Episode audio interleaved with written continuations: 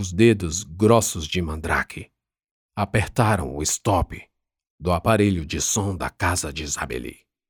O visor do som mostrava as exatas 13 horas e 11 minutos. Mal Isabeli teve tempo de se assustar com o intruso. O anão já estava a um passo do sofá, onde os jovens se aninhavam. O menino estava por cima, debruçado sobre o torso de Isabeli, abraçando o fino pescoço.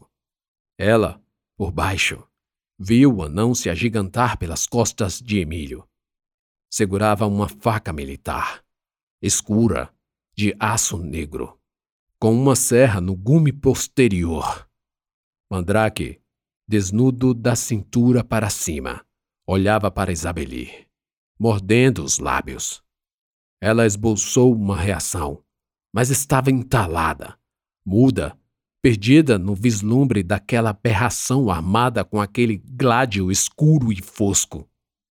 Emílio notou apenas que a música cessou, mas isso não era nada demais.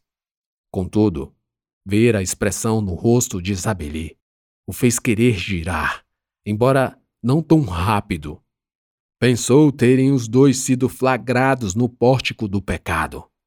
Mas quando o menino se desencostou dos bruços de Isabeli, viu a ameaça que tinha à sua altura. Quase à mesma altura. Entretanto, três vezes mais forte e largo. Estava em pé, à sua frente. Era o anão que havia lhe interrogado pela manhã. O garoto ficou imóvel, estático, olhando para a lâmina. É a faca do Rambo! Foi a única coisa que conseguiu pensar.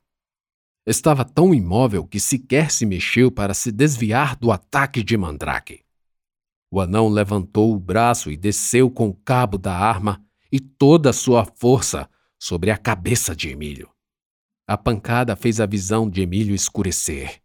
Sangue minou da cabeça, desviou pelas sobrancelhas e continuou num fio em arco pela bochecha rosa do menino. Ele caiu sem consciência. Isabeli gritou e se encolheu no canto do sofá. Calha a boca, vadia mirim, ou eu arranco a cabeça do seu namoradinho. A faca estava sobre a nuca de Emílio, caído, com sangue a escorrer sem cessar. Isabeli levou as mãos à boca, forçando-se ela própria ao silêncio. O medo fez o corpo tremer, as mãos suarem e os músculos enrijecerem. Eu ainda não o matei, mas posso fazer isso num piscar de olhos. Você quer ver? Docinho. Mandrake olhou para ela e engoliu a saliva que se ajuntava na boca. Respirava com força, sentiu um desejo incontrolável e viu nos olhos de Isabeleira o mesmo pavor que um dia havia visto nos olhos de Amanda. Um homem com dinheiro pode ter tudo o que quiser. Isso era o que o anão sempre dizia. Será? Depois ele mesmo se perguntava. Quando começou a ganhar dinheiro, Mandrake experimentou todo tipo de prazer. Mesmo assim, todos lhe faziam crer, inclusive ele, que um anão será sempre um anão. Não é o mundo que tem que se ajustar a você, mas você ao mundo. Lembrava das exatas palavras que alguém lhe disse quando sequer era conhecido por Mandrake. E daí a ideia doente e distorcida, a ideia delirante de que jamais satisfaria uma mulher, perseguiu-o por toda a sua existência. Porque ele pagava por lindas beldades, que ao final o desprezavam. Desciam de sua cama, com a mesma velocidade com que subiam. Algumas falhavam em esconder o nojo a repugnância, o riso em face de seu membro minúsculo e tamanho abaixo da média. Não bastasse isso, o que vinha depois era, por assim dizer, pura encenação. Na cabeça pleonástica pelo preconceito próprio de Mandrake consigo mesmo, nenhuma mulher jamais sentiria dia algum desejo por ele, muito menos amor, muito menos ainda prazer. Não que ele não soubesse como propiciar prazer a uma mulher. ou que após muito procurar, conhecer a maravilha médico-científica, ali esticar o órgão genital. Isso não era o bastante. A verdade é que ele sentia a necessidade de ser desejado, verdadeiramente desejado. E se alguma vez isso tivesse de certo ocorrido, ele ignorava, cego pelo próprio racismo. Então ele descobriu uma forma para preencher o buraco. Descobriu que só um sentimento era tão forte a ponto de suplantar o prazer a que ele apelava. Esse sentimento era o medo. O medo, o terror, o pavor, o horror e a urina que escorre pelas pernas no lugar do fluido mágico. Ele poderia causar medo. Ele aprenderia a causar medo.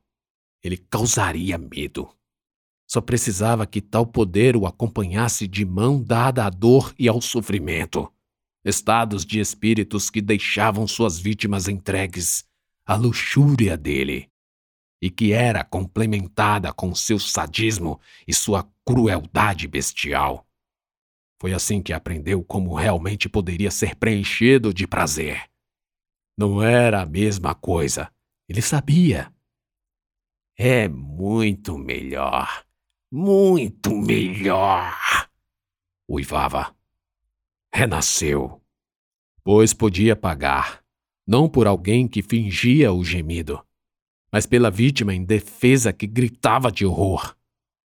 Ver a vítima implorando aos seus pés e ter o controle sobre ela, para se sentir um Deus.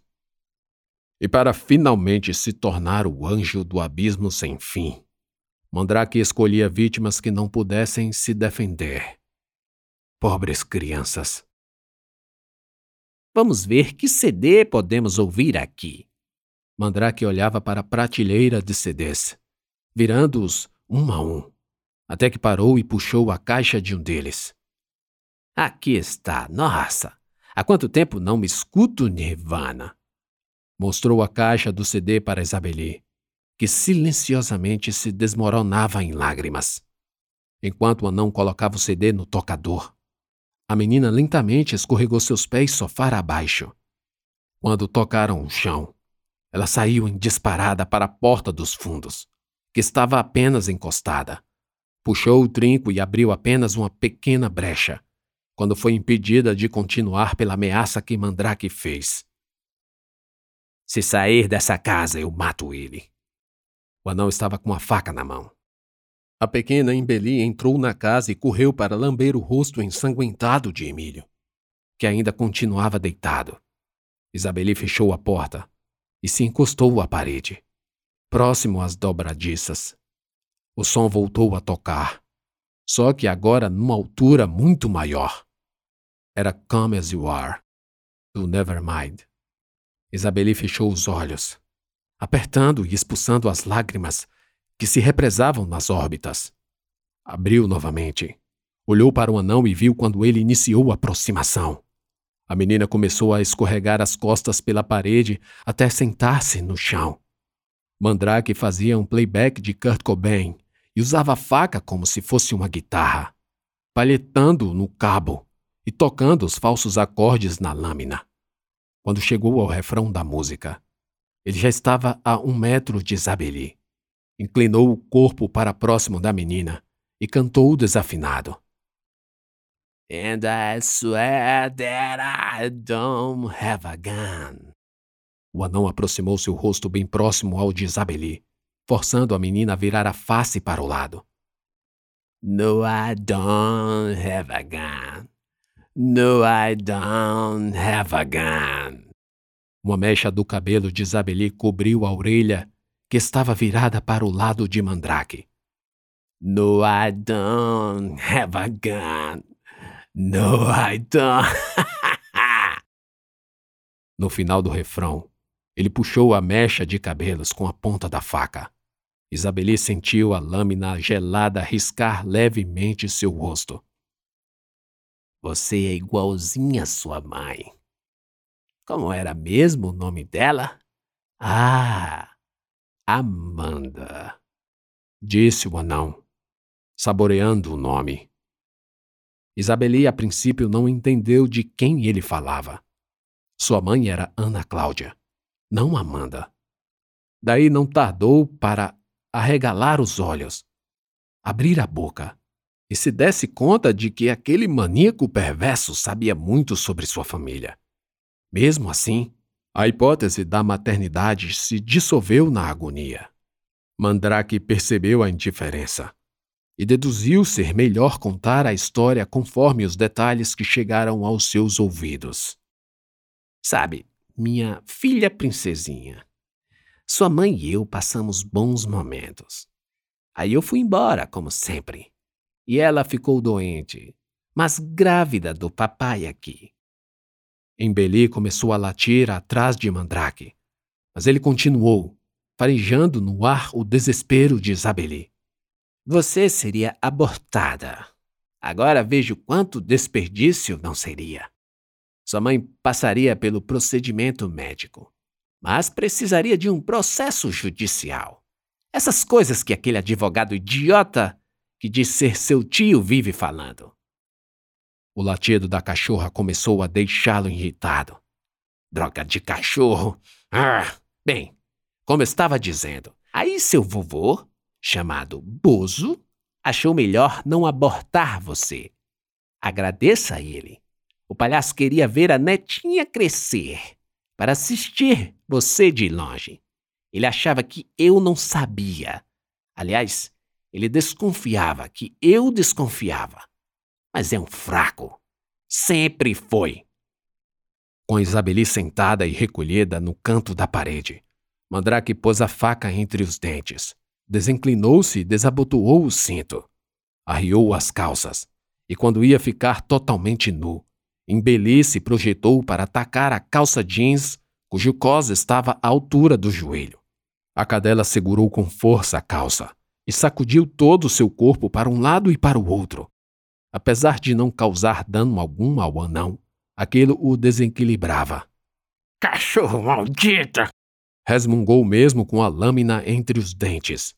Cuspiu a faca na mão direita e com a esquerda abaixou-se para agarrar em Belir pelo couro das costas, suspendendo-a logo em seguida.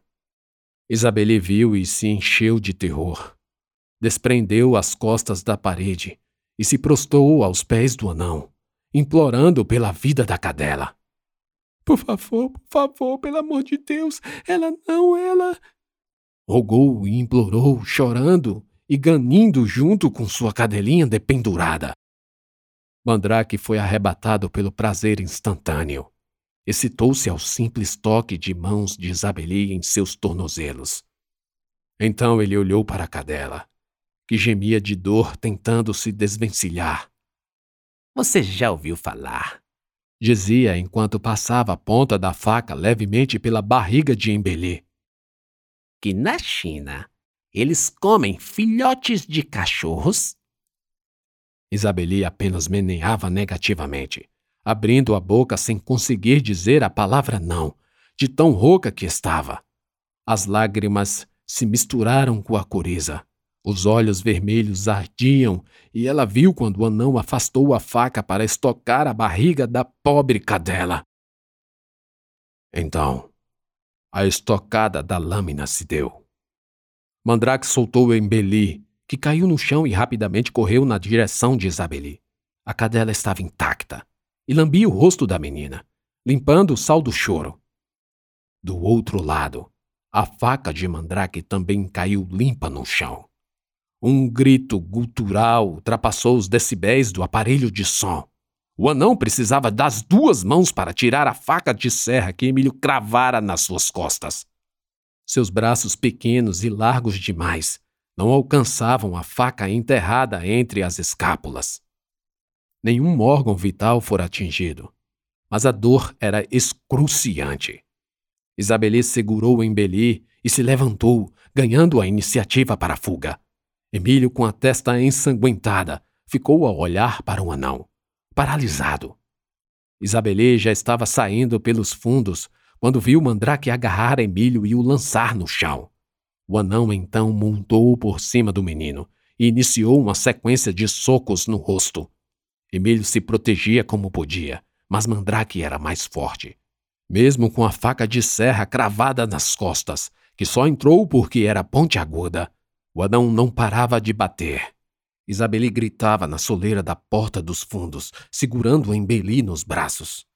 Não demorou para Emílio desacordar, e os socos continuaram atingindo direto e em cheio o rosto e a cabeça.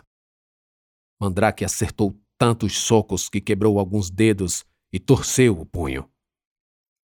Quando o anão já não aguentava mais bater em Emílio, ele lembrou de sua faca. Isabeli, que há muito já estava sem voz, soltou a cachorra quando viu que Mandrake procurava a lâmina ainda limpa no chão. O anão se levantou e disputou com a menina a chegada até a arma. Ele ganhou. Pegou a lâmina e seu pensamento era só trucidar todos ali em milhões de pedaços, começando por Emílio. Empurrou Isabeli, virou-se para o menino e sua visão escureceu. Santos o atingiu com um soco certeiro no queixo. O soco foi tão forte que o anão caiu inconsciente sobre o centro de vidro, estilhaçando tudo. Eu sinto muito, eu sinto muito. Ele disse que conhecia, que, que morava aqui. Eu só sou o motorista. Eu sinto muito. Disse Santos, alarmado pela bagunça. Aproximou-se do anão e retirou a faca de suas costas. Deus do céu! Eu ouvi os gritos. Só por isso eu vim.